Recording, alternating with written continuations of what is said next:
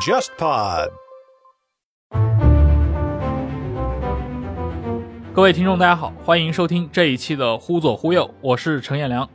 今天呢，邀请来的是国家人文历史杂志的季鹏老师，来给我们的听众打个招呼吧。大家好，忽左忽右的朋友们，我是季鹏。就文史圈子的人，估计有很多是听说过季鹏啊。但今天找他上节目，我们聊的不是一般意义上的这个历史研究啊，我们来聊一个只有他能够聊的话题，就是他的家族史，他外公的故事。季鹏的这个他的家族很有意思，简单给听众说一下啊，他的父母两边的家庭都是军人家庭，你的父系的这个家族主要是你爷爷是这个革命时代共军的高级将领，你的母系家族就是我们今天要谈的你的这个外公是国军的高级将领啊，一级上将。那么今天当然主要说的就是你的这位外公啊，程潜先生，这资格老了，同盟会的元老。那孙中山当时在广东政府时期搞那个非常大总统，对吧？你的外公当时就已经是陆军总长。北伐战争时候，他是第六军的军长啊。那个时候你想，叶挺还是个团长，对吧？林彪还是排长，你也已经是军长了。那抗日战争时期，程潜当过第一战区的司令长官，后来呢，也是国民政府仅有的十二位一级上将之一。一九四九年，他和陈明仁一起宣布湖南起义，和平解放了湖南。所以在解放后呢，陈潜也是作为新中国的全国人大的副委员长，同时还兼任湖南省主席，长达十八年，直到他去世。所以是非常传奇的一生。今年是出版了一本关于你外公的传记式的影集，书名叫《光风霁月：程潜与近代中国》。啊，你本人好像在这当中是出了很多力。呃，是这样的，就是从编辑的角度来说呢，我可能是全程参与的，但是呢，这个挂名肯定是挂我们家的长辈。不太了解我的朋友都问是不是辈儿算错了啊？这个说是不是曾孙？呃，曾外孙？呃，但实际上呢，我就是程潜先生的外孙。我呢是一九八二年出生的人，然后我外公呢是一八八二年出生的人，所以我们俩年龄正好差一百岁。一百岁，对，这个还是比较惊人的一个年龄差距啊。但是呢，这个如假包换，因为我外公呢大概是七十岁左右的时候呢才有我妈妈，然后呢，我妈妈大概三十岁左右的时候就有的我。所以呢，我们这个七十加三十就真正差了一百岁，所以我肯定是没有见过我外公的。他是在六八年的时候就因病去世了。这是典型的中国近代大家族的这样的一个年龄差啊。通常我们看到这个好像过去了一百年或者一百多年的历史，但其实也中间就隔了一代人，就是加起来是三代。对，但是呢，因为我从小也没有见过我外公啊，所以呢，实际上早在这个。七八年前的时候呢，家人就开始说：“哎，是不是要做一个总结性的书？”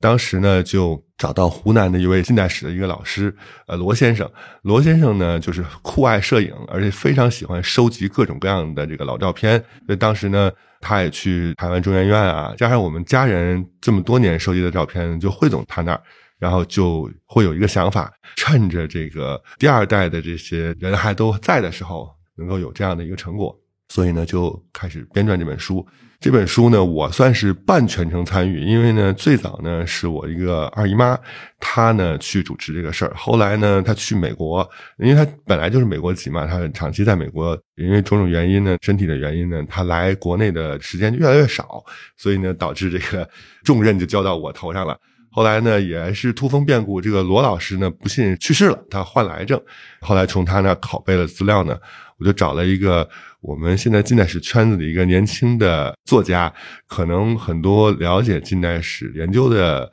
小伙伴们是知道的，叫胡博。呃，网上也很有名，微博上叫番号恐龙，就对国民党陆军的黄埔军校的这些各种番号啊、各种部队的演变啊，以及抗战啊，是非常了解。哎，当年那些那一系列，比如中缅印战区这个将帅图册，是不是？对对对对对，就是对对他们做的，就是胡博这个和一帮小伙伴做的，功力是比较扎实的。我就找他，他水平还是很高的，就弄好了。弄好之后，我也参与这里头的编辑校对。所以呢，对这本书来说呢，我还是挺有感情的，因为确实收集了很多照片，而且呢，我们家有很多就是他的文物，包括他的字。大家都知道，国民党啊有个大书法家于右任老先生。然后其实呢，从于右任自己的角度来说，他认为程潜的水平不比他差。当然，因为于右任呢，相对于在国民党系统里是文人，所以呢，这方面可能会展现的多一些。我外公呢算是武将嘛，所以这个掩盖了他字写的好的优势。反正这本书的出版，我是觉得呢，哪怕是对近代史不是特别了解的人，看图嘛，通过这样的一个历史人物的一个横截面，其实是可以看清从晚清一直到共和国的这样的一个历史的脉络。而且我一直觉得我外公是一个很厉害的人，就是历经三朝，民国还分两段是吧？二八年前、二八年之后，这个是两个民国，就是历经四朝，算位极人臣吧。然后呢，并且呢，非常少年就得志这样的一个人生轨迹，值得看一下。就是在不同历史阶段这样的一个人物的视角来看一下这个近代史，就还是会有一些感悟。我就可以先来讲讲程潜早期的生涯。当然，为什么今天季鹏讲这个特别合适啊？不光是因为程前是季鹏的外公，还有一个很重要的原因，我认为啊，就是你是经受过这个专业历史学训练的。对，那个我多介绍两句啊。第一呢，我是那个社科院近代史所的研究生，然后当时也是因为家里的这种耳闻目染，对近代史比较有兴趣。所以就读的这个专业，毕业之后呢，就在这个一个叫《国家人文历史》的期刊工作，前身应该是叫《文史》，叫《文史参考》。对，当年刚去这个《国家人文历史》的时候呢，这个领导就跟我讲说，你利用自己的这个身份优势啊，搞一些这个口述史啊，这个采访。当时因为家里的关系，接触到一些所谓的这个二代啊，相对比较简单一点，所以我最早也做了一些很多很多的访谈，包括这个。呃，蔡廷锴家呀，什么蒋光乃家呀，郑洞国家这些国民党的这些，也采访了很多共产党的，比如说这个陈毅家呀，什么罗瑞卿家呀，反正就是采访了很多。呃，我觉得不下二三十个。然后那时候就建立起一个，就这些人其实都挺了不起的啊。但我那时候就萌生一个想法，因为很多他们这个级别的人，可能有些很多都是我外公的晚辈了，都有自己的传记啊什么之类的。那时候就觉得，哎，自己既然是家里唯一一个干这个行业的人，就一定把这个事儿给记住。所以后来有这个书的契机的时候，就很愿意参与。所以我既是这个近代史专业的研究生，然后这个毕业的这样的科班的学生，又是长期从事这个行业，所以对这块呢，还是相对有点发言权吧。嗯，这个必须这样啊，就是不然的话，忽左忽右也不会找到季鹏来 聊这样的一个话题。所以刚才说到他早年的经历啊，这次一百四十周年啊，但就确实因为疫情的原因啊，一百四十周年的正日子没有赶上，所以在今年二三年的清明节的时候，去了趟湖南，去了李陵他老家，就非常感慨，因为李宁的统战部长跟我讲说，这个说李陵啊也是将军县，但是是国民党的将军县。为什么呢？是因为李陵是出了三百位左右的将军，大部分是国民党的。为什么呢？就是当年黄埔军校招考的时候，那时候北方大部分地区还在这个北洋军阀的控制之下，都是得秘密招生，或者说是通过点关系接个暗号，反正不能大张旗鼓做广告吧，那不就被抓了嘛？对吧？所以呢，比如说在上海呢，主考官就是毛主席，当时去那儿招学生。这个李陵呢，是我外公的老家。他在李陵，因为他那时候在革命的路上已经很厉害了。那会儿他已经是混得很大，混得很好了，对吧？然后国民党的代表，然后中常委啊，就反正就是地位很高了。所以很多的李陵和周边的子弟，就是把他仰望成一个家乡的这么一个明星的前辈。所以他呢，写信也好，还派一些联络人员去那儿招生。很多人趋之若鹜，就觉得 啊，这是一个机会，而且就是说，哎，什么黄埔军校，我也不知道什么黄埔军校，但是跟着这个宋公，那是没错，我们是我们李陵人的骄傲，反正就是这么一个感受。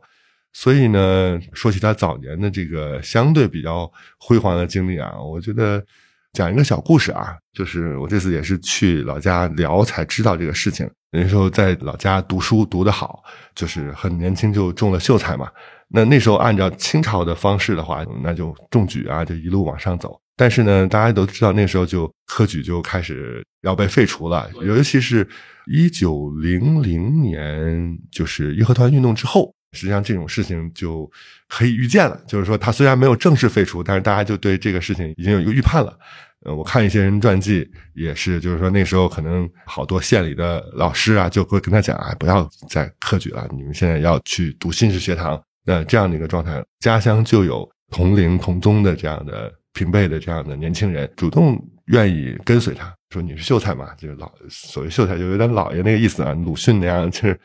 就是有一定身份，愿意比如说给他做书童，或者是跟着他去参加各种考试啊，或者是反正就 follow 着他。后来呢，他就考到了去日本留学的机会。你看，像晚清张之洞就送了五千个优秀子弟到日本去深造，想的是回来这些人之后报效大清朝，但去了之后都被孙中山给忽悠成了这个了同盟会投加入同盟会。所以我外公呢，就属于这一波人。去了日本之后啊，接触到了这个革命思想，尤其是他早年在日本的时候，结识了同是湖南人的这个黄兴。黄兴呢，就属于这种，因为湖南这波有几个所谓这个大佬，你看黄兴、蔡锷、宋教仁，宋教仁对，这个都是第一集团的巨头，就跟孙中山是对个平起平坐的这样的人。当然，我觉得老孙肯定地位还是比他们要他高半截高半截，但是他们三个已经很厉害了。呃，但那呢，就是呃，我外公就加入到这个同盟会里面，所以是这个是在日本那个小圈子里，对小圈子里，你看他的同学有谁？他上一届有孙传芳，嗯五期的孙传芳。哦，他同一辈六期的有谁呢？李烈钧，江西督江西军，督江西都督嘛。所以呢，就是我也挺佩服晚清这帮他妈清朝这帮人的，就这帮留学生回来之后，真的是委以重任。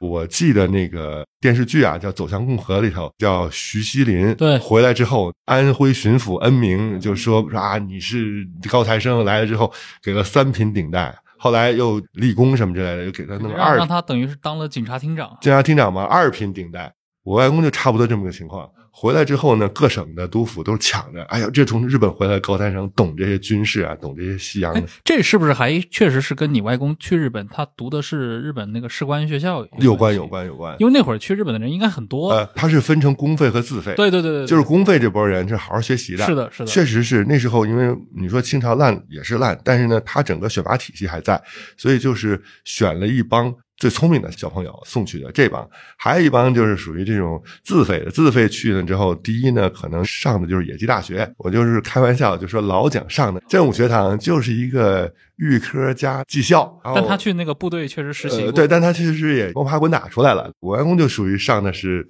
日本的这个正规军校，所以他可能一直觉得老蒋这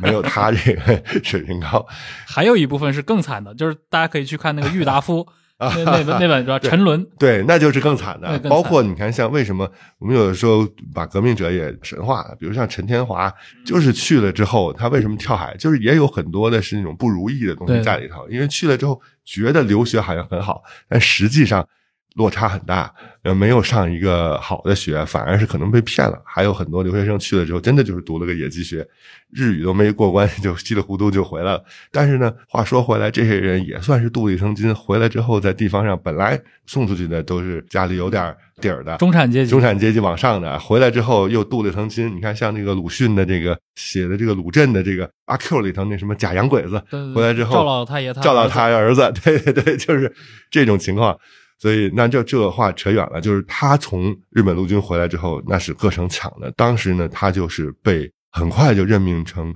四川省的新军的一个镇的叫正参谋官，镇应该是晚清就是师级单位，呃，甚至比师级高。你看实质要比师级要高一点，是这样，因为北洋就六镇嘛，然后全国呢就总共要修炼三十六个镇，但是呢，到辛亥革命呢就修了二十二十几个镇，还没有那个编练完就是每个省就一两个。说白了，那就是相当于比师高，可能比军低一点这么一个单位。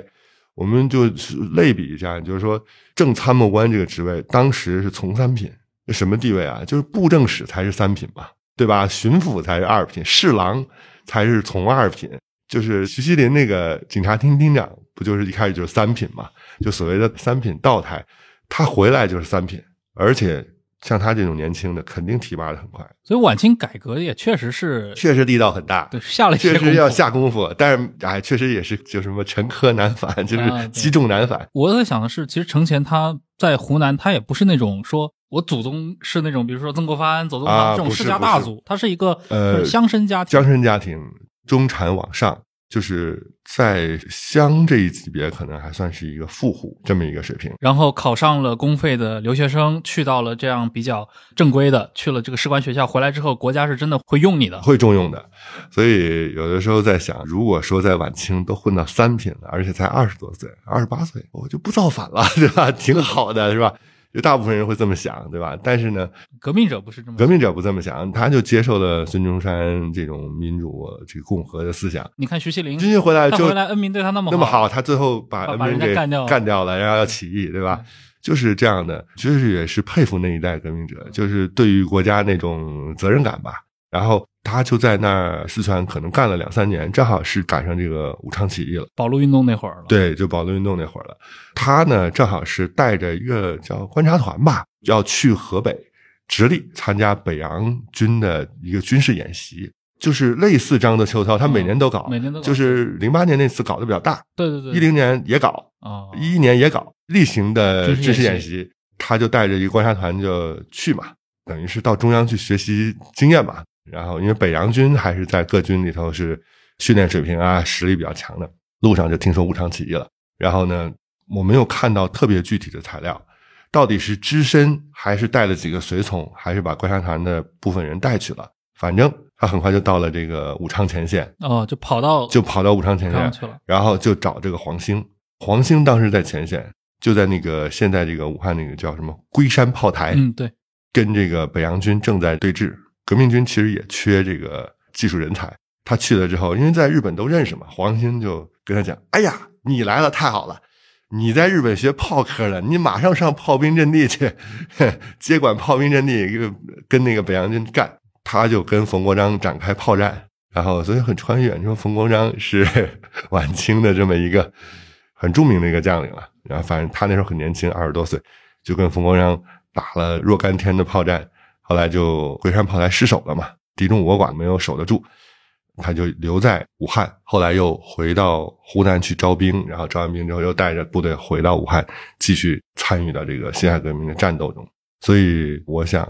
就是他从清朝的一个高级军官，很年轻，很有前途，然后突然一个身份转变，就变成了起义军，然后就变成了新的这个民国政府的军事高官，然后而且跟着等于是当时说起来，黄兴就是军事上的一把手。对，所以我觉得有的时候人真的是能够吃到时代的红利啊，对，就是一方面是时代红利，另一方面他这个也是冒了非常大的风险。也是冒了非常大的风险。对，因为这炮弹不长眼，说不定就炸死了，对吧？而且之前你说那么多次起义，全部都失败了，对，都失败了。你这个等于是 难逃，对吧？干系。所以我说黎元洪是什么被床底下提了出来闹革命的，他们这些人真的是就是主动选择。主动选择，而且说起来，黎元洪和他的那个级别就差不多，嗯对，李阳红是旅长，旅长那等于是旅个旅一级的一把手，他是师一级的参谋长，对吧？从级别上去可能差不多，当然肯定一把手权力更大一些啊，对。但是确实也是冒着杀头的风险，然后，但是也确实是因为这样高风险，也确实是有巨大的这个时代红利在。等于二十多岁年轻人就一步就到了这个叫历史舞台的中央啊、哎，刚说了辛亥这一段啊，一方面当然是在东京的这个同盟会的圈子啊，或者说经过整合的这批致力于中国革命的这个圈子，当然是能够帮助像程前这样的留学生，尤其这种去士官学校的精英留学生，给他们带来很多的一些人际关系，甚至思想上的很多转变。但另一方面，这也是晚清到民国一个很有意思的现象，就是这种基于地缘的，同时把地缘关系和这种呃社会理想相结合，付诸政治实现，好像也是那个时代一个比较特殊的现象啊。就是你看这些，无论是会党也好，这包括晚清革命嘛，它都有非常强的地缘属性。兴中会它可能就是海外啊，或者说广东华人为主。然后你刚提到像黄兴对吧？它华兴会，那么到长江一带光复会。包括像安徽越王会这些，可能陈独秀啊，包括章太炎都参与其中。当然，鲁迅在日本的时候也短暂参与，就边缘人士。我不知道在这段时间当中，据你的看法里面，就是这个人际网络对于程前来说的话，就是湖南老乡这个身份，是不是也是一个比较重要的？对，非常重要。当然，这也是成也湖南，吃亏也吃亏在湖南。嗯就我们说中国革命叫什么？指孙中山嘛，就广东人举大旗，浙江人出钱，湖南人冲锋，湖南人这个有股子这个不怕死的这个劲儿。所以，真正其实在一线打的相对比较激烈的，就还是两湖战场嘛。这个说个插曲啊，毛主席毛泽东，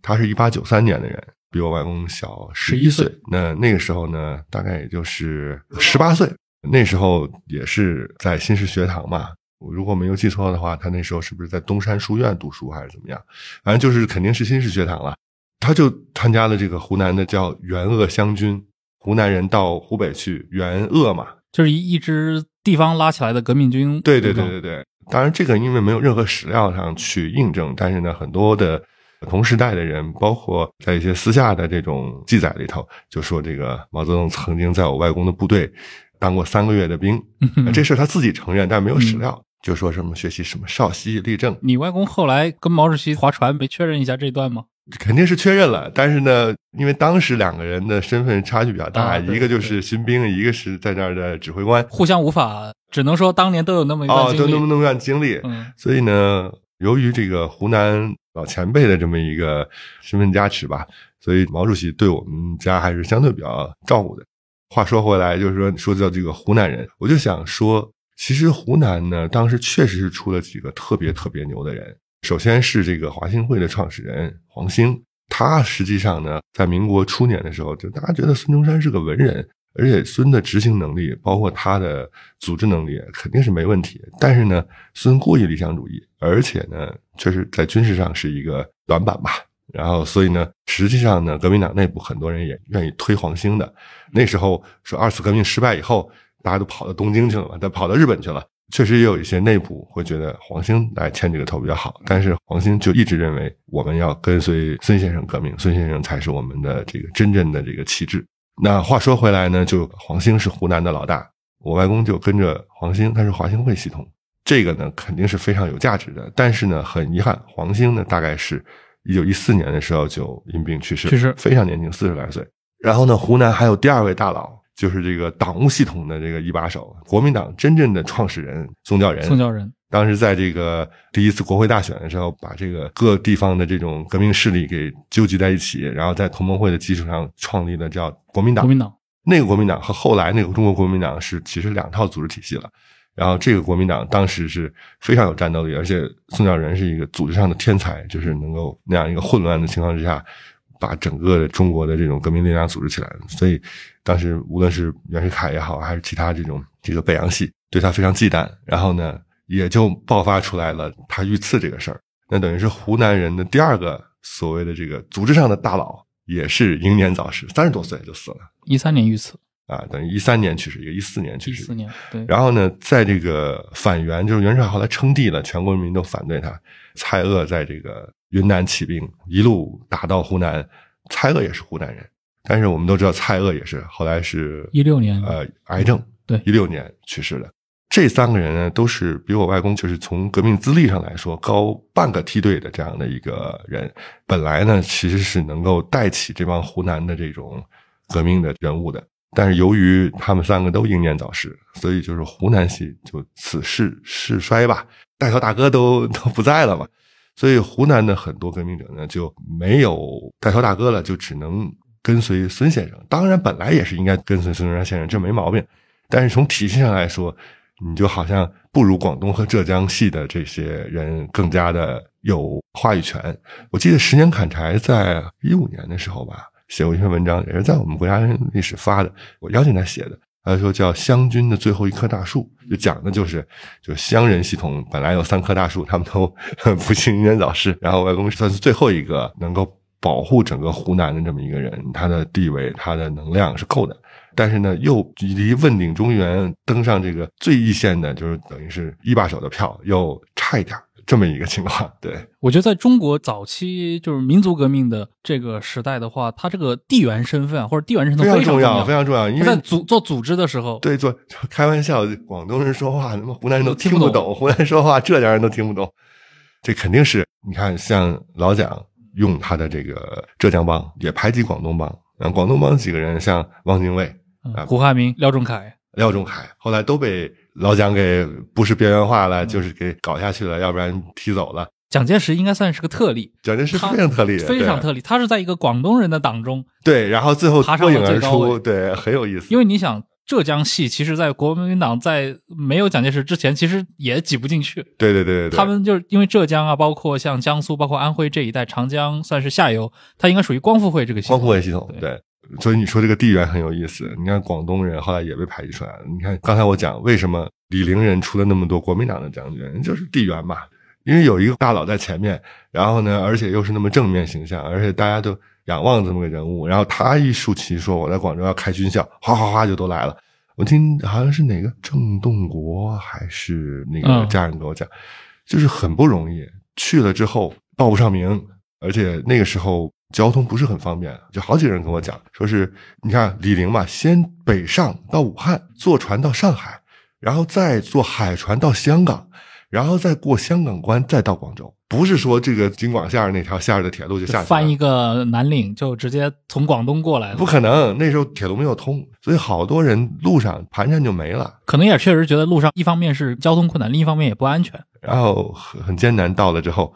还没报上名，这种感召力啊，就是说一个年轻人，那帮年轻人也就二十来岁，所以我觉得就是你说地域上这些东西能不重要吗？对，就是你刚说的这种情况嘛，就是在同盟会时代，能团结湖南同志的三棵大树，这个纷纷在辛亥之后的几年内啊，全部都是早逝。但那会儿其实像你外公，就是程前，他整个在政治当中，他相对来说他的地位还是比较稳固的。对，就是等于是他的地位比较稳固，但他撑不起来整个湖南系统的天花板。嗯我印象中，应该到三十年代以后，呃，蓝衣社呀，一直到军统这个系统里面，我记得那个谁，贺中涵，他有一次应该是在魏斐德那本《间谍王》里面，写戴笠的那本书里面，然后就写到说贺中涵有一次跟他同事抱怨，我忘了跟谁，就是说蒋先生其实非常忌惮我们湖南人，然后他在这个就是就是贺贺中涵自己的感受啊，他觉得在这个军统系统里面，就是蒋先生对他们其实也还是不是特别那什么的，是吧？不放心，所以这种地缘观念非常重要，非常强。开玩笑，这个阎锡山的那个队伍里，像什么学会舞台化，便把啊羊刀跨，对这肯定的，对吧？包括这个傅作义用随眼人，呃很有意思，就是他这个国民党军队就说是旧军队嘛，他也有很多的那个家族渊源。你看，像我外公后来湖南和平起义的时候，基干部队最前面跟这个共产党军的解放军对垒，虽然要起义，但是战线是挨着的嘛。然后双方要接洽也好啊，或者呃翻脸也好啊，就因为他有合作也有斗争嘛。那个时候，那放在那个团的团长叫程杰，姓程，族人，那个是白崇禧调不动的，只听他一个人的。这个就很重要，你没有这么几个基干的基本盘的力量，怎么能够对吧玩得转呢？所以话说回来，因为几个大佬的相继离世啊，就是湖南人在这个整个民国的这个政治舞台上确实是差口气。但是呢，我外公其实是一个对名利啊就相对比较淡漠的一个人。他是等于军事学院出身嘛，就相对比较科班的一个人，所以就长期服务于孙先生身边，就是做军事的工作，等于相当于长期就是孙政府的国防部长。然后当时在广州大元帅府的时候，就有一句话叫“文有居正，武有承前”，就是他的核心团队。我说孙啊，孙的核心团队就是宣传上或者是组织上，就是汪精卫、胡汉民；政治上就是像居正这些人，包括像后来西山会议派那些人邹鲁啊这些人。然后军事上主要就靠两个基本盘的人，一个就是程潜，一个就是蒋介石。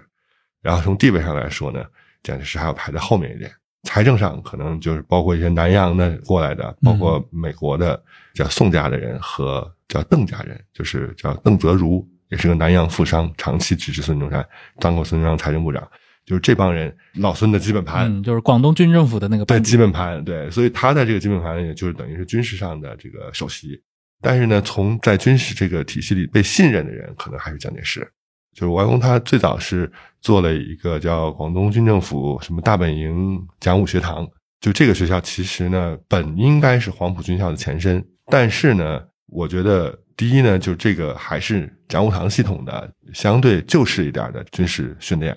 军事教育，也招了很多湖南子弟，那算是我外公在国民党军界的一个基本盘。但是黄埔军校进来的时候，共产党、苏联人、国民党三方合作的时候呢，就要另起一个炉灶。所以其实孙呢，当时是跟他谈过多次，就是让他当黄埔军校校长。但是呢，黄埔军校呢，那个时候谁也没有想到发展到后来这么厉害，所以呢，确实也是分身乏术。因为他当时是那个军政部长兼这个湘军总司令嘛，又带部队又搞这些军事上的工作，确实没有那么多时间，所以呢，才轮到蒋介石来当黄埔军校校长。嗯，当然呢，这个东西肯定是说在酝酿的过程之中稍纵即逝。但我想说什么呢？就是如果说他愿意当，可能孙也就同意了。但他可能一犹豫，孙觉得啊，他可能有更重要的工作要做，呃，就过去了。嗯，还是时代使然。时代使然，但谁也没有想到，老蒋通过黄埔军校培养出这一帮这个精英，然后成了中国在军事上的等于是一下飞起的这么一个人物啊。有点东西第二季回归了。天猫国际青年实验室再次携手 JustPod，在全球搜罗那些热爱生活的人，与他们一起聚焦八个全球生活新趋势，讲述趋势背后的商业文化脉络，挖掘有趣新鲜的故事。节目已上线各大音频平台，期待你的收听。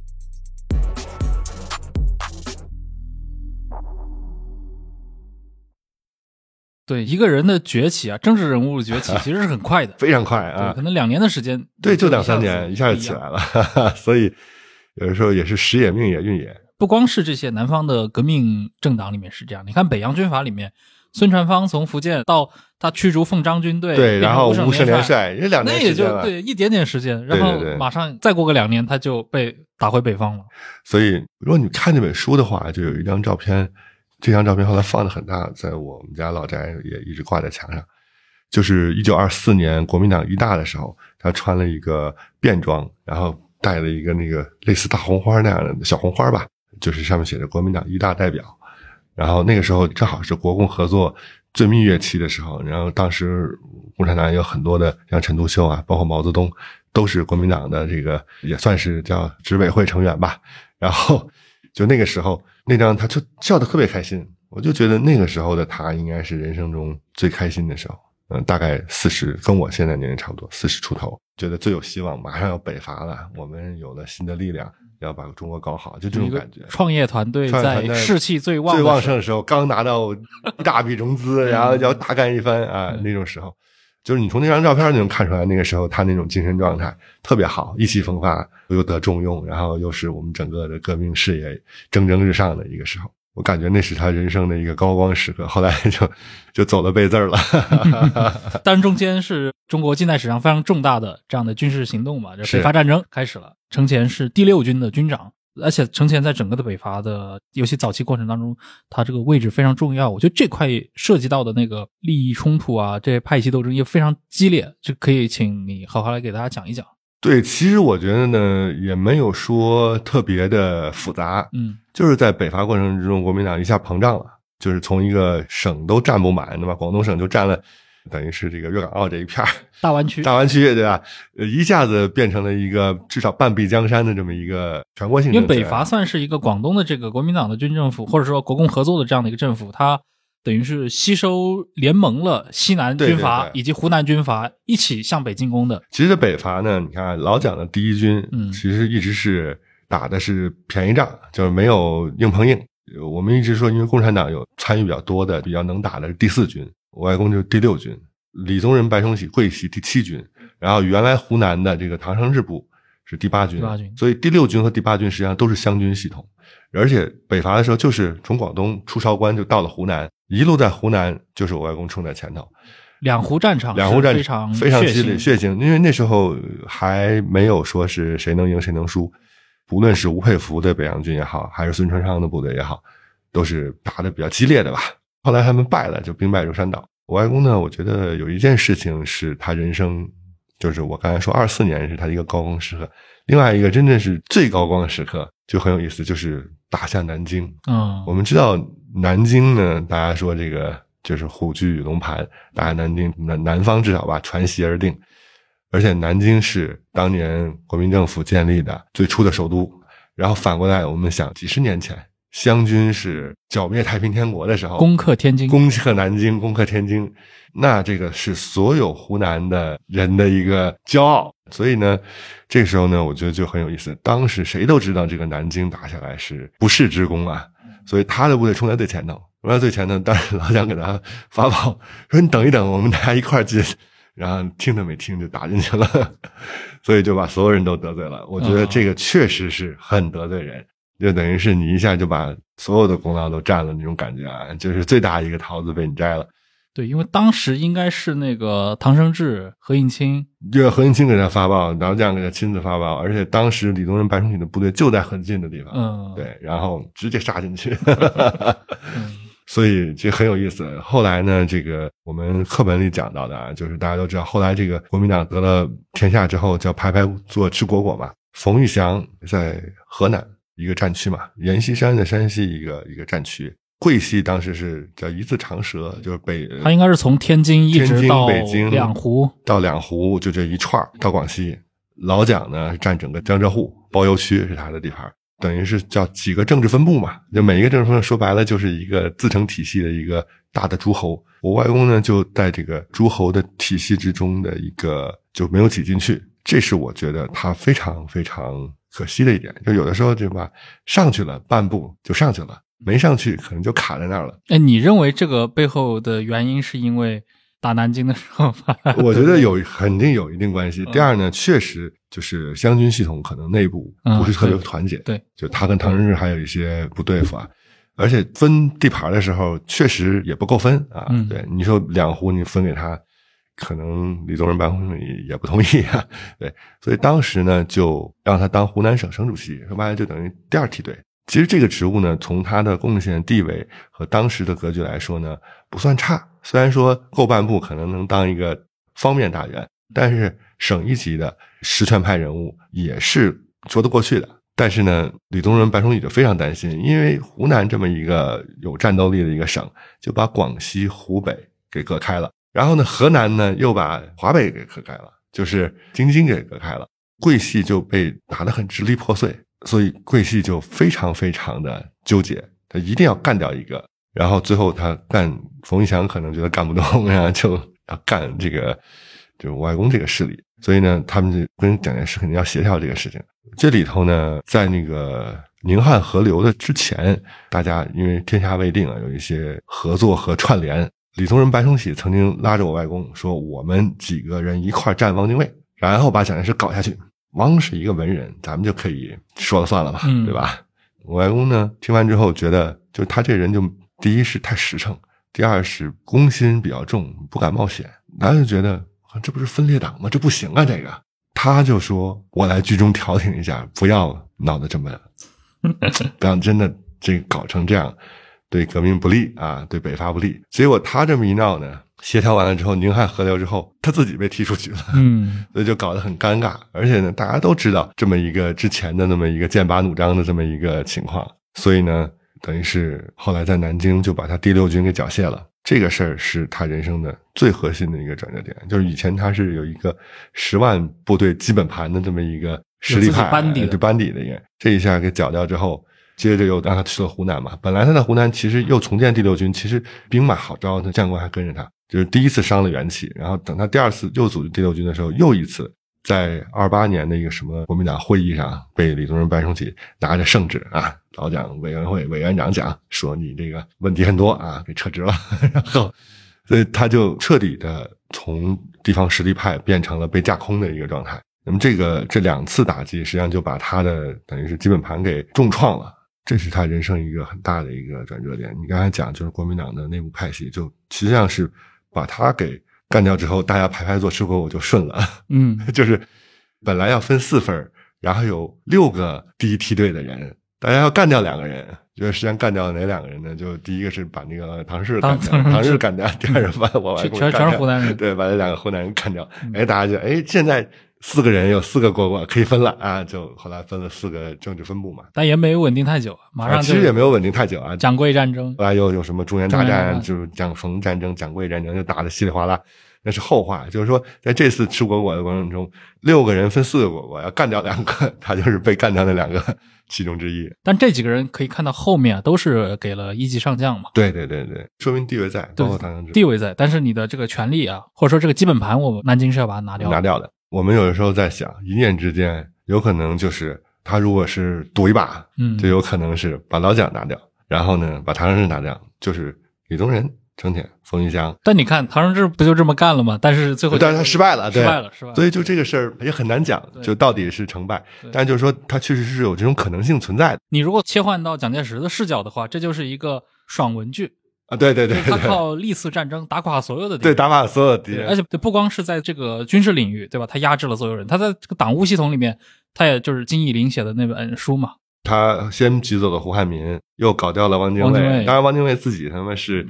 当汉奸时，就是也是太昏了头了。但是呢，也是蒋介石打压的一个长期结果。长期结果，嗯因为他确实在党内受到一定的压力嘛。所以这个三十年代中国政局就非常的错综复杂啊，而且走向的是一个重新对，从从二十年代末开始，嗯我们刚才讲就是说民国分两段嘛，这个二八年以后叫就是南京国民政府嘛，就他实际上在南京国民政府开局的时候，基本就是出局的状态，复写就是赋闲的前军政人员啊，他就在上海办了一本杂志。我们今天的眼光看呢，就是说一个政治人物在失势之后办了一个媒体，办了个智库。实际上呢，一方面呢是继续保持自己的影响力，另外一方面呢就是把自己的一些基本盘也拢在这个小团体里头。那这个智库或者说这个杂志主要是干什么呢？就是探讨中日关系和中国如何应对日本未来的军事侵略。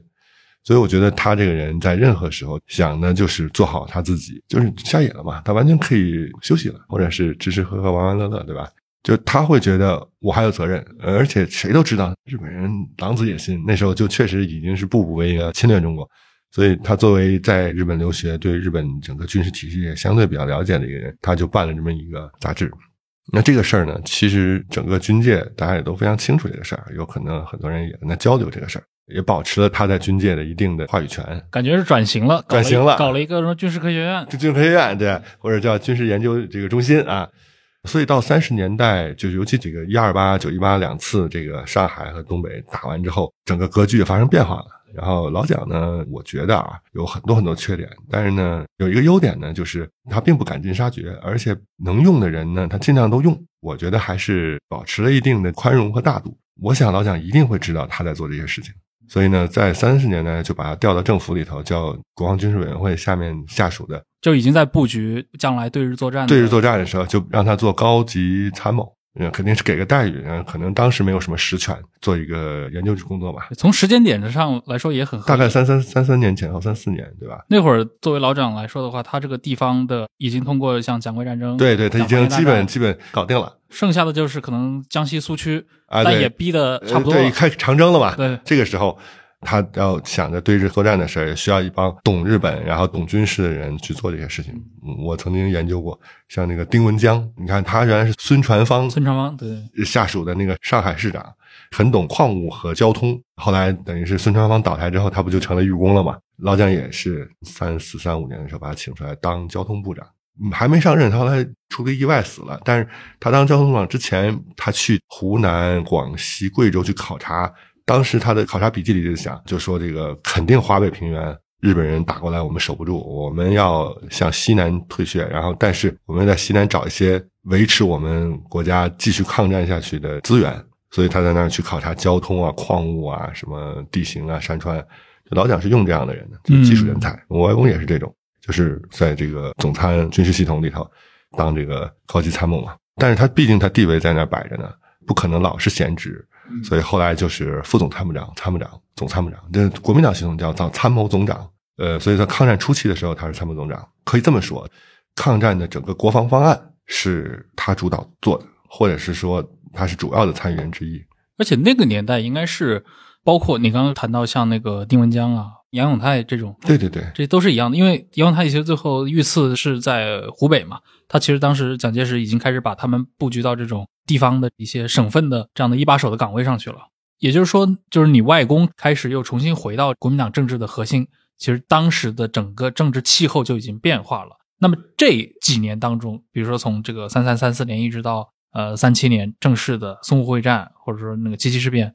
之前这段时间，你外公具体当时在干嘛呢？就是前期在搞那个杂志智库讨论这些问题，然后后期就任职了之后，就到各地去考察，考察就是各地考察这个地儿适不适合防守，这个地儿能不能守得住，其实要实地去看一下的。对，然后包括算账，兵马未动，粮草先行，哪些地方要布局，这是个非常技术的活儿，我只能说是浅尝而止了。就是说，那肯定是在做整个的抗战的防御作战的规划。我觉得，无论是他的一些看法也好，还是当时有识之士的普遍看法，就是肯定大平原守不住。那日本人实力还是比我们强一个档次，那肯定是退守西南和这个岭南啊，包括这个山区。那怎么能够步步撤退，而不是溃败，对吧？所以那些交通线一定要死保。但是说实话，就是我们讲国民党这个政府啊，也确实是个执行力相对比较弱的一个政府。嗯 就是你计划这么好，真打起来的时候一锅粥，然后撤的时候也是乱七八糟，但是总比没有强。所以这些人其实当时还是为抗战做了很多顶层设计。对，哎，前面说到很重要的一点，就是为什么你外公能干这个事情，这跟他的这个留日经验，尤其在这个作为士官学校毕业生的这个经验是密不可分的。其实能谈一谈吗？在这个二世纪上半叶啊，就是你外公作为这个政治人物，参与到这个当时中国政治过程当中，两块儿，一块是跟这个旧士官学校的这批校友之间的网络有存在联系吗？另一块就是他当时跟这个日本的军界的一个关系是怎样子？我是觉得啊，就是从国内的角度来说，可能因为他地位比较高了以后，那些人和他的交往都是对公层面为主，因为都是省部级嘛，高官了，私交的这种成分已经很小了。然后跟日本，我确实没有看到他的特别多的往来的证据。当然，一方面肯定是两国当时已经是敌对状态，因为其实真正就好多像什么潘恩伯呀什么之类的，跟日本人交往更就是有一些。我觉得大家可能会高估了这些东西，嗯就是他们只是认识，只是有当通信啊，包括这个交流的时候，基本来说也都是采取对公的方式，因为这个我觉得很难说在私底下还能有什么样的这种勾搭。然后呢，我举个例子啊，就是我外公老家被日本人攻占的时候，他的祖宅呢就被征用为养马的地方了。因为我觉得两军之间就是双方就算是作战状态下，可能也有信息的交流嘛。所以他曾经给那边传了个话，就说这是我的家，你们不要就破坏。大概意思就是说，那个 打仗归打仗，你你不要那什么。后来呃，日方那个了解到这个情况之后呢，就是说没再破坏啊。所以我觉得就是说可能还是有一些联系在的。对，但这个可能也是基于他的这个政治地位。对，基于政治地位，就是人家日本人也搞那统战是吧？也不希望把你们这边人你具体是不是留日过啊，对，那没关系，没关系。对你既然是这么个高官，你一级上将，一级上将对吧？然后我们给你点面子对吧？两国交战也打归打，但是呢，高层上的这种互相的这种认可还是在的。对，哎，你刚刚提到像你外公当时，比如说他一生最重要的一个挫折啊，当时肯定是在这个宁汉合流的过程当中，作为一个被清洗的对象失势了。对，被踢出局的一个情况的。然后你提到了这个，因为蒋介石和你外公的这种关系的复杂性，当然可能这跟老蒋本人的这个性格有关系。他确实在这一系列，你看唐生智他后来也启用，然后就是历史上反过他的人，他好像要么是启用，要么确实也会给他一个虚职也好，对对或者说对利用他在原有的这个基本盘做一些战术部署的工作。它是这样的，就是说国民党这个系统，第一呢，它是拼盘系统嘛，老蒋基本盘江浙沪包邮区，所以它的对北方地区，包括西南地区，西南地区是跟着红军进去之后才控制一部分，那基本对北方是控制力比较弱。就是反过来讲，就是说你这个派系这帮人底下有很多的中高层、中层的军官和政务人员，那怎么能让这些人安心的工作，让他们觉得还有前途，能有个奔头？那就是他们的老大还活着，嗯，并且活得很好。那他们这些人就想，那哪怕我现在可能不得势，没准儿还有机会，队伍就不散，人心就不散。如果说你说你把冯玉祥的帮帮毙了，上面好些人都抓了杀了，底下这些人肯定想，哇，那我没希望了，那干脆投日得了，或者是要不投八路得了，对吧？就是所以为什么老蒋还是会那什么？那肯定还是有这样的从地方治理方面的考虑。你现在想，如果你在一个单位里，你本来跟着这个部门的领导，然后这部门领导虽然现在可能不是特别那什么，但是毕竟他还是副总，对吧？说得上话，说得上话，对吧？你可能还觉得自己有点前途，那你也没想二心。哎，这副总都被开了，然后 甚至是抓他一个什么贪污公款都抓起来了，那你心想，那没前途了，然后干脆跳槽吧。所以这个事儿将心比心，我觉得老蒋想的非常清楚。我用这个所谓的高官厚禄、政治地位，让你还在这个位置上，毕竟你底下那么多人呢。我记得那个《人间正道是沧桑》里头那个电视剧拍的很有意思，就那个董建昌跟那个贺中涵的那个原型是楚才，说楚才，你告诉老蒋说打麻将不能打清一色，要打碰碰胡，大概这个意思，就是说你要搞清一色，你基本盘就这么大，到时候你玩不转的。而且我们也可以看得到，就是包括对湖南的地方政治，长期以来，最后也是到三十年代中叶，应该在何键时代，最终是被老蒋那边收给了南京国民政府，对，收归中原，直接来管辖了。对，因为湖南这个地方确实是比较重要，但是呢，其实湖南还是一个相对有一定独立性的一个省份，它跟真正的包邮区和后来被彻底打平，就是铲平的川康、云贵不太一样。湖南还是第一呢，我觉得是上层人士比较多。第二呢，就是底层的这个能量吧，或者说这种还蠢蠢欲动。为什么说湖南和平起义很重要？因为你讲抗战的时候，湖南是真正的核心战场。你看，先是在常德会战，对，常德打的就很凄惨。长沙四次会战，衡阳是叫被东方斯大林格勒守了四十多天，非常的那个杀伤日军。就这一路打下来，可能日军死人最多的就是在湖南战场。就这个省。在抗战时候为抗战做了很大的贡献，牺牲死的人也比较多。我这次去这个湖南老家，就认识一个老大哥，然后跟我们家算是没出五福的亲戚，就聊起这个事儿来。他后来做生意做的还比较成功，然后就有一些资源嘛，就修了一下族谱。然后他就在说说这个湖南最早是三丁抽一，五丁抽二，最后是他们家三个兄弟，就是先去了一个，又去了一个。然后等他爷爷再去的时候，说要绝种了。这再打，因为前面两个都已经杳无音信，八成牺牲了。家里就说我们已经死了两个儿子了，再死我们家就绝后了。说你还是跑吧，就跑到那个等于是山区去了，就没去应征入伍。我想举这个例子，就说就他们家修族谱的时候，那两个人的就等于是没有，因为因为这种抗战当中的拉锯区其实是被这个抽兵员抽的最最多的。因为你如果是沦陷区，你可能一早就你没怎么打，就或者说你经历过一次大的会战，你就没了，没了。然后你最近都在那儿受点罪，日本人的压迫，撑死了让你去当伪军啊，对。然后或者是让你去干点苦力。你看，真的拉锯地区，那真是就是那种坚持抵抗了八年的地区，那真是惨的不得了。那个真的就是你刚刚说到像五丁抽二啊，对。然后最后就是真的三丁抽三就没了，所以就老百姓也确实是就最后不配合也很正常，嗯，绝种了家里都。就是说，湖南还是有这么一个，所以我觉得我外公为什么后来对于内战后期、解放战争后期会想和平起义，很多种原因，但是有很大一个原因，他就觉得湖南太惨了，不能再打仗了，而且大局已定嘛，就最好在湖南不要有战场，你过境我湖南，然后再去解放什么两广、云贵，反正我现在在这儿说了算，我就我就保境安民。我觉得那个是很大一部分经历过抗战之后的国军的高层很多将领的对对对想法，对对对。在东北最典型的就是卫立煌嘛，对对对太惨了，不想再打了。对，所以我觉得呢，我外公呢，就是有几个所谓的人生的这个不叫高光时刻吧，就是说他在这个点上能决定天下走势的，就是在解放战争中有两次。嗯，第一次呢是四八年行宪，这个落实宪法嘛，然后呢搞了第一次总统大选啊，谁都知道蒋介石是总统没有问题，对吧？大家也不争，但副总统的争夺其实还是比较激烈的。我们今天看到一个，就是老蒋推了个政务官孙科，孙科也地位很高，孙中山公子嘛，并且他长期在行政院系统，其实从政务经验来说也没有问题。第二个呢，就是李宗仁，其实排位第三的就是我外公。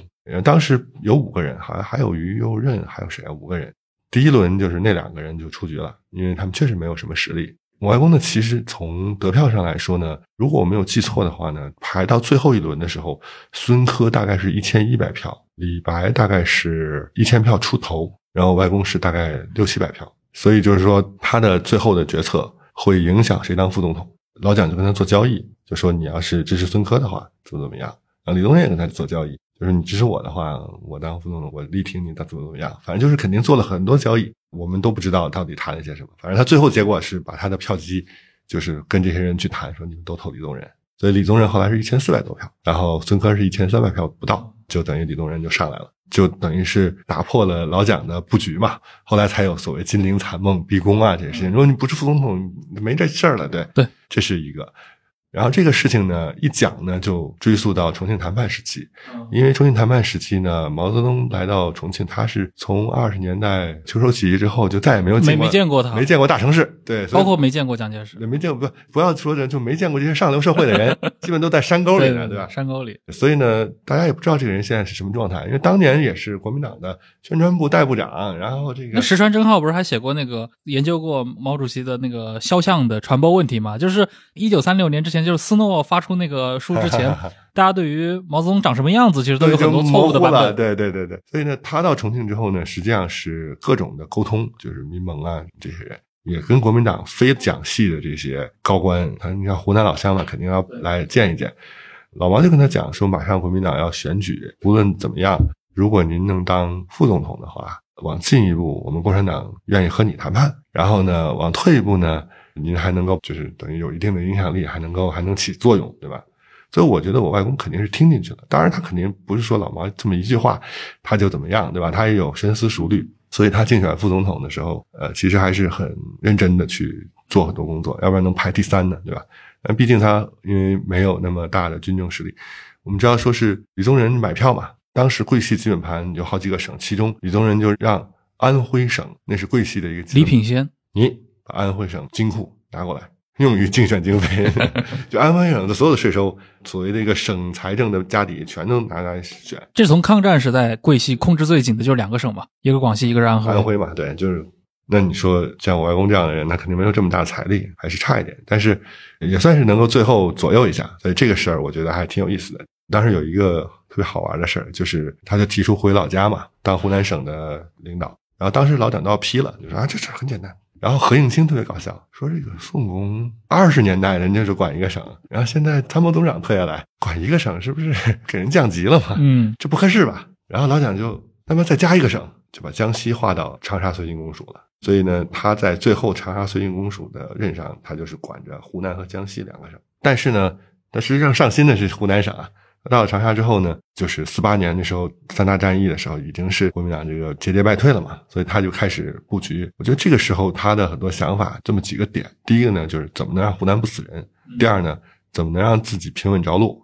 第三呢，自己的门生故吏这帮兄弟们跟了自己半辈子这帮人，能不能有一个出路？有个出路。最后呢，跟陈明仁一起，对，就是后来就起义了。所以就是刚才讲到这个解放战争后期，一个是这个副总统的事儿，还有一个就是这个起义的事儿。你觉得这两件事是不是也是逻辑上是连着的？就是说，它是一个政治人物政治生涯中后段的一个布局。我们反过来讲，如果国民党节节胜利，嗯，真正把三大战役逆翻盘，我也不亏啊，对吧？我竞选过副总统，最后还跟最大的实力派做个交易。然后现在我有两个省的地盘，然后呢，哎，你要失败了，我这点实力，我还能跟共产党去谈谈筹码，然后至少能够保境安民，为自己和自己的这些部家，至少你有个出路，对吧？一省的一省的资源吧，你可以参考北边的傅作义嘛。他跟傅作义不一样，傅作义都被包围了嘛。对对对，他是主动接洽，很早就在谈说，哎，我们如果要就是跟共产党合作。就有一个中国最有趣的一个番号，叫“中国国民党人民解放军第一兵团 ”，就是他的部队改编的，就全民人的部队嘛，就相当于他们这个湖南这，就是当时觉得我们是国民党中革命的力量，我们也要参与到解放全中国的战争中，打倒蒋介石这些背叛孙中山的假国民党。当时是有这么一个心态，就是我们国民党难道不能革命吗？对吧？我们也参加革命了，参加新中国的建设。打的是这些背叛孙中山革命的这些老蒋的坏国民党部队，是这么一个心态。但是后来，但是大势所趋嘛，这个番号后来很快就改成人民解放军第多少军了？五十五军吧。我觉得我老说这个外公有一种预判能力，人家说叫站队 站得好。反过来讲，你说二十年代的时候他也没站汪精卫，其实也是正确的。就等于是在四九年的时候，新中国建立之前，末班车上真的是末班末班车上，应该是这个八月份，八月份他宣布起义。我有时候在想，就是如果湖南打得不可开交，可能建国会晚几个月，因为你必须等到大局已定才能够，对吧？这湖南一定，基本就大局已定了。嗯，因为这是一个最易守难攻的地方，也是当年打仗最激烈的地方。而且关键是，对于这样的你非讲的嫡系的话，你又去做激烈抵抗，你到最后就很容易无处可去。最典型李宗仁，包括白崇禧，虽然去了台台湾，惨，对对，就比较惨啊。李宗仁就根本不敢去台湾，他他根本不敢去，他逼宫逼的人家不要不要的，因为他们想的就是我要在什么华南抵抗到底。但实际上，你发现整个环境已经根本不允许，不允许了。对对，所以你看，像明德叫李济深，然后其实他也算是第二梯队的人，他应该是第四军的吧，粤军系统的。然后我外公这些就是加入，算是国民党的非蒋系的高官。然后呢，在四九年的时候选择和共产党起义也好，合作也好，脱离了原蒋系政权，然后呢，站在了人民一边吧。其实他们也都是在为自己跟随自己的政治势力在谋出路嘛。他会有示范带头作用，就他会给很多，比如说像那个西南的这些军阀，因为曾经他在抗战的时候，西北、西南的这些总参谋长嘛，都听他招呼嘛。当然，他不能说是起决定性作用的，但是是就是告诉他们，我和共产党合作起义之后，待遇还是不错的，礼遇是很高的。然后你们如果过来的话，有我这个样儿在前面打着，你们不会有什么问题。以礼来降，所以这就是统战工作的重要性嘛。我觉得最经典的一个反面的例子就是北伐的时代，为什么打得那么血腥？包括北洋军对革命军、革命军对北洋军这种，你很难互相建立起信任。所以这个东西呢，其实对解放战争后期少流血、加快进军速度，其实还是起了很大作用的。所以呢，我外公还是我刚才说末班车嘛，就是我们新中国有三个勋章，一个叫做就是参加土地革命战争的叫革命勋章，参加那个抗战的叫独立勋章。这个解放战争叫解放勋章，解放勋章对。然后呢，我们家现在就有一个一级解放勋章，就是承认你在解放战争中第一梯队的贡献。你看，像我所了解，如果是少将、中将这级别的，可能就三级，然后再高一级的是二级，所以他还算是在最后阶段的时候有一定贡献的。嗯，对。你们知道，这关于程前有一张著名的照片，这个毛主席给给我觉得呢，这个我外公有两张照片很有意思。第一张呢，是一九四五年的九月三号，嗯，在重庆胜利日纪念的时候，当时他是代总参谋长，有一张敞篷汽车，然后老蒋和他并排坐，然后前面是司机，然后呢后排两个人并排呢，就是老蒋坐在这侧行军礼，他是当时正襟危坐，然后很多人就开玩笑看这张照片，就是老蒋好像是副官，然后他是那个主官那样的，呃，是开玩笑说啊，就是说他的气场还是很强的，对。而且抗战八年，又或者说十四年，好不容易取得胜利，他是全国的总司令和总参谋长嘛，受到所有的这个胜利的欢呼吧。呃，这是一张照片，我觉得就在九月三号，因为九月二号是那个芷江受降。对对对，三号是胜利日嘛。对对，这个等于是在车上，另外一张是在船上。一九四九年，我外公呢等于是起义胜利了嘛，湖南已经全境解放，他就跟着陈明仁到了北京，然后。毛呢是到车站迎接的，就两个人，一个是宋庆龄，因为国母嘛；第二个就是他唯一的两个，所以他礼遇还比较高的，所以他心里就安心了。哎呀，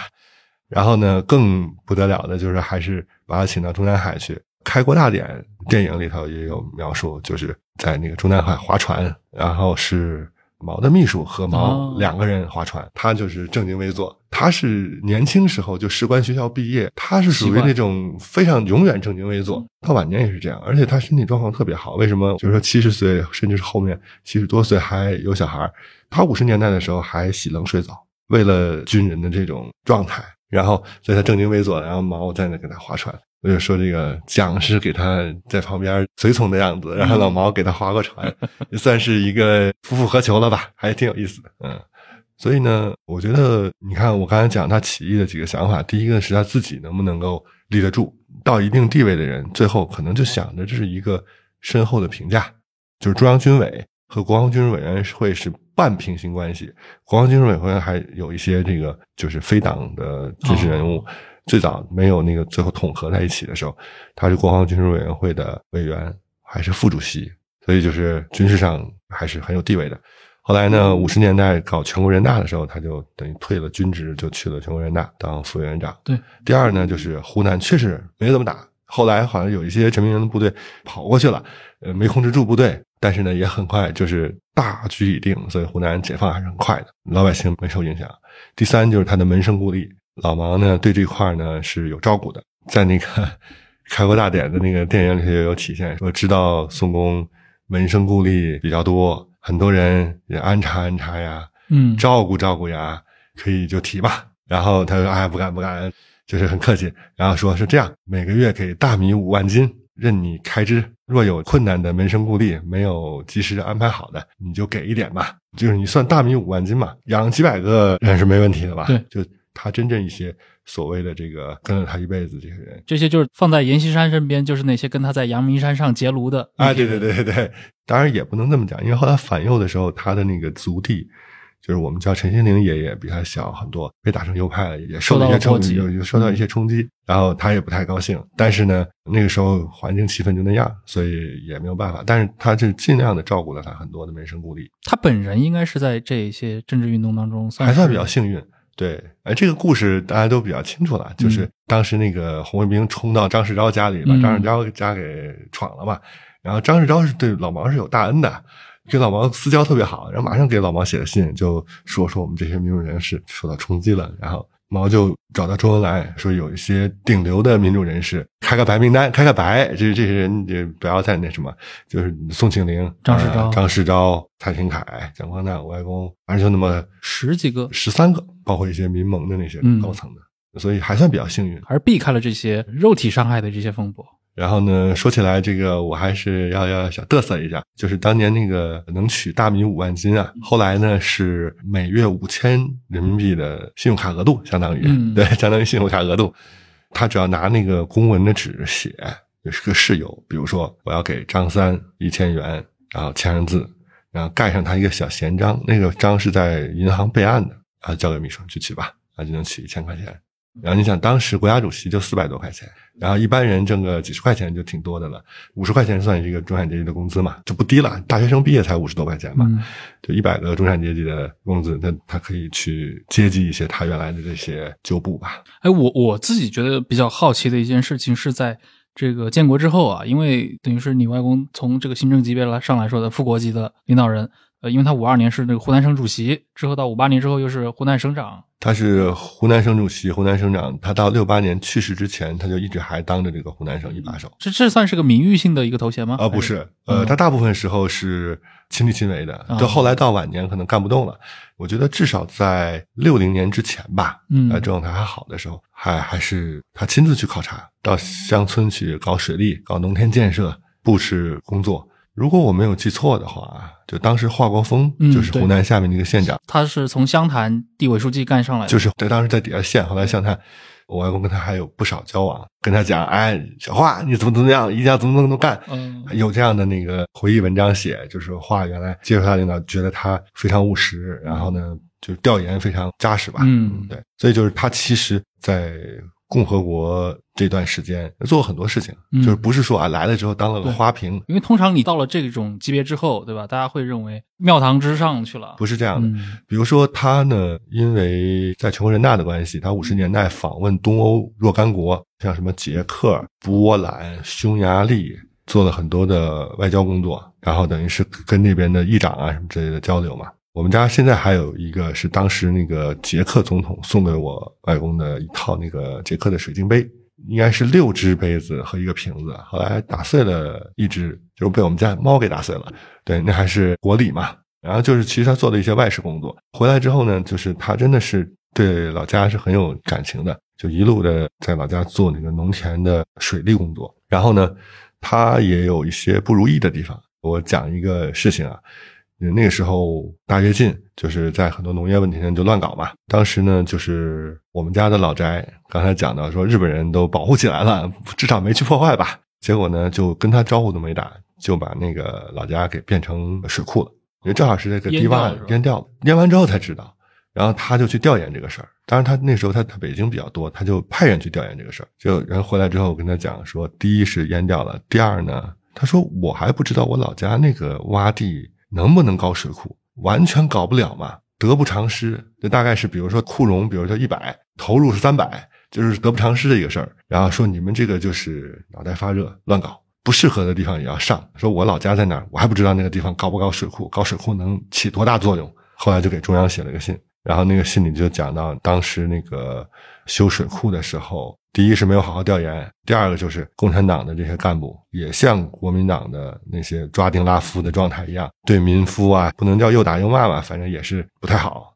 大跃进那个时候，那个政治环境也就他就说还敢给老毛说点真话，就说不行，第一没调研，第二态度恶劣，然后第三那个得不偿失，巴拉巴拉一说。但是也事已至此，淹了也没办法了。但是却事实证明，这个工程是一个不太成功的工程。哎，那你们那个老宅现在呢？在水里呢，还在水里，没办法呀，已经成水库了。所以这个事儿呢，就是说话说起来，就是老家的老宅呢，就本来一直想搞故居，但是在水里搞不了。后来在长沙搞了一个和平起义纪念馆，就城建公馆暨和平起义纪念馆，就在那个黄兴路上，百果园酒吧街那个腾了一个房子。那个房子也不是他的本宅，是他的一个别墅，靠近那边是所谓富人区，相当于思南路那个感觉。他买了个房子，后来就没怎么住，好像给了个亲戚住。但是很遗憾，他本宅呢被包围在那个湖南省委大院里的。我觉得这个事儿呢，就挺能也没法来，挺能体现他在湖南的那种地位。就他的房子为中心，建立起了湖南省各政府的房子，然后呢，最后围了个圈他的那个家就变成了省委大院的一个建筑了。我们去过，就是我们去提前跟统战部说一下，我们也能去看那个房子。嗯，现在是叫什么省委机关小食堂，本来是想把那儿弄成故居的。但是就限于他那个被包围的那个省委里头搞不了，拖了很多年，然后后来在他别墅搞了一个。嗯，哎，我刚听你说这个，就是建国之后，整个可能是因为湖南和平起义的关系，像你外公啊，继续去主政湖南或者参与到湖南这个治理，长达十几年之久，就感觉确实是一种特殊化的一个应对方式啊，有点。你看这个傅作义的话，在华北，他其实就在对对，他当了水利部部长。对，我觉得这个事儿呢，也不能说完全特殊。就第一呢，就是他本人在湖南是有威望的，很多政务系统还能用得上。我觉得这事儿是非常重要的。第二呢，就是湖南基本没怎么打，保留了很多人。但是其实更重要的是老毛，就他一句话嘛。怎么说呢？就是说毛到后期，因为他的那个地位啊，他的那个权力啊，很难讲他有什么朋友。这个话不好这么讲，但高处不胜寒吧，都是小字辈，对，都是小字辈。但是呢，我外公呢，算是他一个能够谈得来的人，就是而且也有文化，也有文化。我们看到很多时候说老毛也很懂佛学，我外公其实是在佛教造诣上是很高的。他们经常聊一些什么天台宗啊、唯识宗啊这些东西，就是经常去中南海。我长辈里头有几个阿姨，也就经常被带到中南海，其中有一个阿姨就跟那个。李娜关系很好，还有一个就跟那个王海荣关系很好，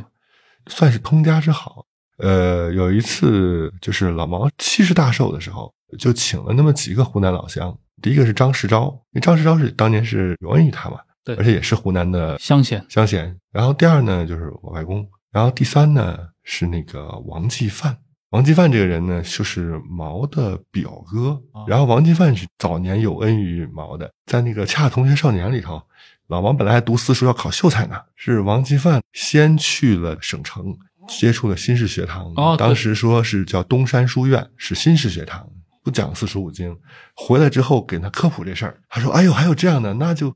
时代变了，这这我也不懂。”他看了这些新式的这个教材。觉得我这牛啊，我得学这个。后来不是还跟他爸打一仗，后来是他这个表兄，因为他这个表兄可能是已经混出头来了，就是或者是在家里属于那种别人家的孩子那种，说话可能有点分量，跟他爹讲说时代变了，您也改改老脑筋。所以毛才去读的东山书院，在东山书院又见识了更多，然后去读的那个医师嘛。所以真的是对他有恩，要不然他就自己考秀才去了，傻了吧唧的，说不定默默无闻了也没准儿，对吧？是因为后来去了新式学堂，接触这些新的思想，又到北大去，他才能够接触到共产主义这些当时比较先进的思想嘛。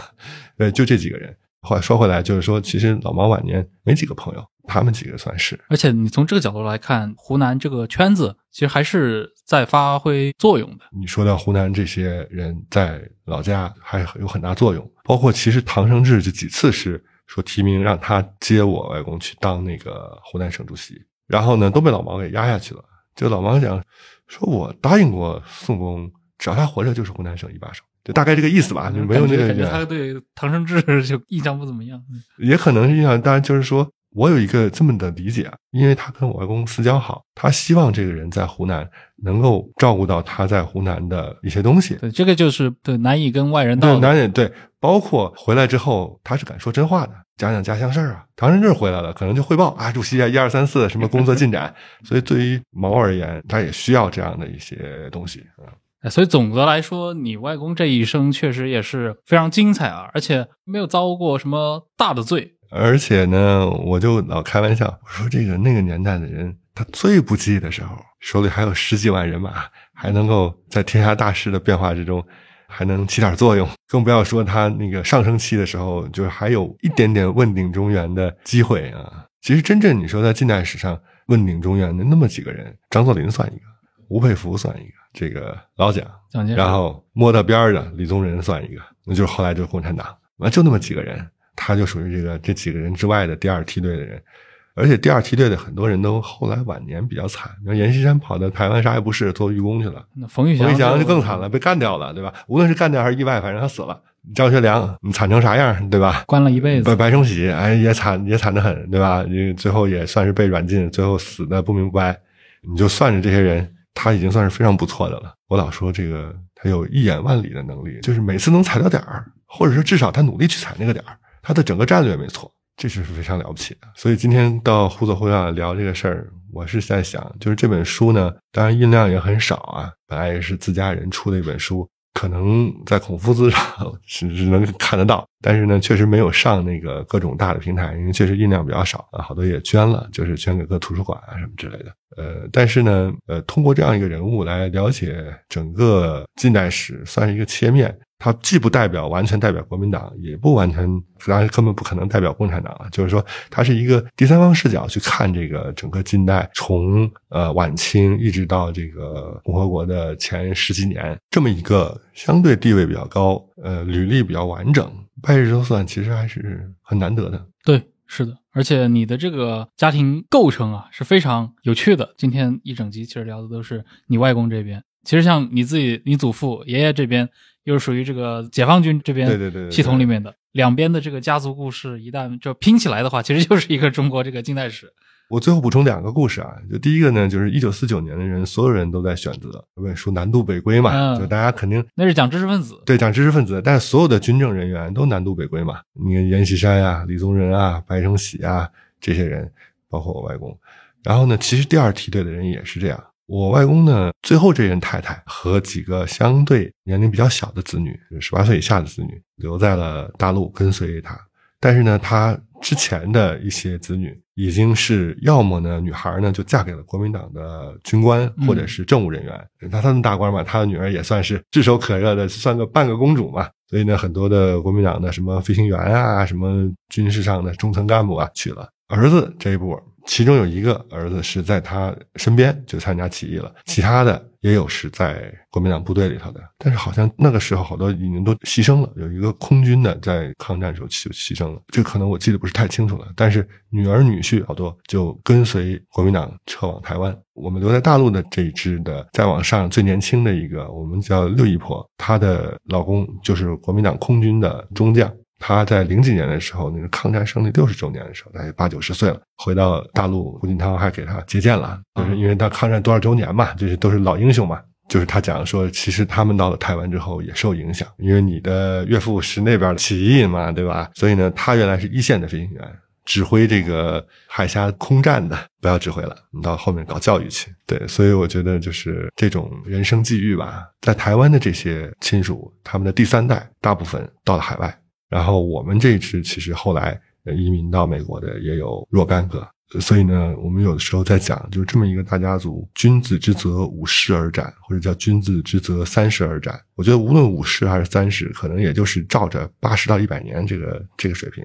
嗯，贾宝玉就到第四代嘛，就我们这种差一百岁的，基本来说就恩泽已斩，借不到什么光。但是呢，就是可能在眼界上啊，在这个思考人生的深度和广度上来说，可能受一点受点益。第二呢，就是刚才这个主持人也讲到，我爷爷呢比我外公小三十岁，他等于是相对比较正常的这个结婚的孕育子女的年龄。东北人儿，九一八的时候还是个学生，就成了亡国奴了，不甘心嘛。然后他家庭在当时当地是大地主富户，然后就要参加抗日，真的是地主儿子抗日。然后拉了队伍，后来被日本人打得抱头鼠窜，然后逃到华北，然后不甘心又拉队伍，最后七七事变以后拉了两三千人的队伍，然后后来就跟着杨成武东进来之后合作，一开始是合作，后来就干脆投靠吧，这还是共产党会干，是在晋察冀吗？就在晋察冀。然后呢，就开玩笑讲这个，呃，打下过日本飞机，炸过日本发电厂，然后击毙过日本的高级军官，反正也是一路没被日本人打死，很不容易。所以我父亲这边呢，算是共产党的呃中高级将领吧，就是那个开国的时候少将嘛。所以就是刚才主持人讲，说是两边家庭算一块儿就可以把近代史说明白。其实这个有点大，但是呢，把抗战史说明白，我觉得是差不多的。国民党的最高层和共产党的一线的相当比较高层，尤其像季鹏自己又是这个呃历史研究的背景，常年在这个《国家人文历史》这本刊物工作，所以为什么我们就觉得可能互左互右就是引入他，可能未来我们再做一些跟近代历史啊相关的一些话题。其实还是能够提供非常多的一些丰富的视角。对，跟主持人可以聊一聊。我自己专业其实做晚清现代化史的，感觉又是一个跟湖南人强相关的。对对对，做这个戊戌变法啊、辛亥革命啊，这些都是我的原来的关注的重点，包括民国初年的政治。有机会吧，和忽左忽右的朋友们这个也经常的交流。也感谢主持人给机会，我们大家交流这种事还是挺开心的一件事情。行，也感谢今天季鹏老师给我们带来的他的分享。我们下期再见，再见。